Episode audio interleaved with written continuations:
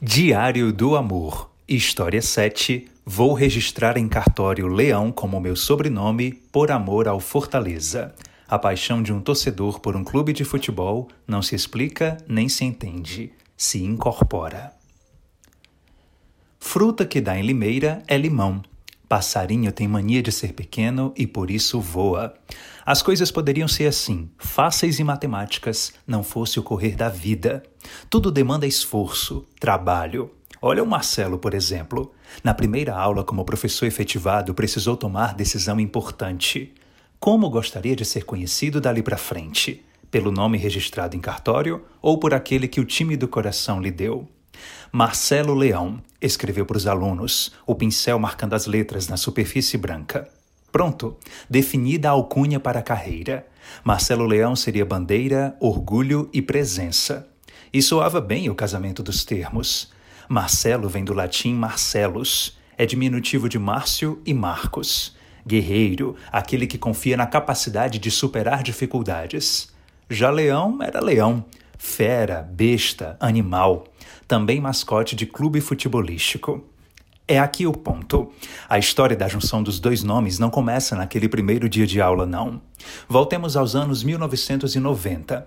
O menino Marcelo tinha por volta dos 13 anos quando começou a sentir um negócio diferente. Fortaleza Esporte Clube não parecia somente um time, era algo mais. Quando o garoto pisava no estádio para assistir a equipe jogar, percebia. Passava a pertencer. E pertencer é bom porque a gente se sente mais gente, né? Tudo bem que o clube não estava na melhor fase naquela época. Série C do campeonato, sucessivas derrotas, torcedor cabisbaixo e desmotivado. Mas o Marcelinho não estava nem aí. Gostava mesmo era de crescer o peito quando a equipe entrava em campo, azul, branco e vermelho tomando a vista. Parentes e amigos ao lado, aquela algazarra e paixão. Um dia ele haveria de contar que aqueles foram alguns dos instantes mais especiais da vida. Tem gente que é católica, evangélica. Eu sou Fortaleza. Foi onde me encontrei como Marcelo, que já naquele momento começou a ser chamado de Marcelo Leão. Por sinal, o mesmo ambiente escolar que o tornou professor leonino até no nome foi o que pavimentou os primeiros caminhos para que ele ficasse conhecido como é hoje. Não precisava constar na certidão de nascimento. Leão sempre foi realidade, verdadeiro sobrenome. Mas o tempo avança e chega uma hora que a gente quer oficializar as coisas, principalmente quando o universo conspira a favor. O Fortaleza Esporte Clube reservaria mais surpresas ao nosso herói futebolisticamente apaixonado. A principal delas talvez tenha sido uma torcedora igualmente alucinada.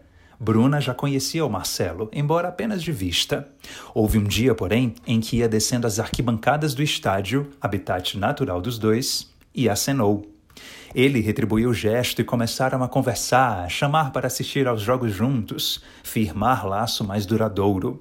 Foi bom ceder ao chamego. Era 2015. Um ano depois, casamento em tons tricolores. Três anos após, centenário do Fortaleza e a chegada da Maria Beatriz, a Mabi. Poucos meses na barriga da mãe e já ocupando a torcida. Sócia mais nova da história do clube. Hoje, com quatro anos, é a alegria da casa, leonina ferrenha e fofinha. O universo conspira a favor, e é verdade. Nem se ele não quisesse, Marcelo o obrigaria. Como da vez em que, residindo em Messejana, precisou ir a um jogo do Fortaleza no Presidente Vargas. No meio do caminho, o carro ficou no prego e o torcedor decidiu deixar o bendito lá mesmo.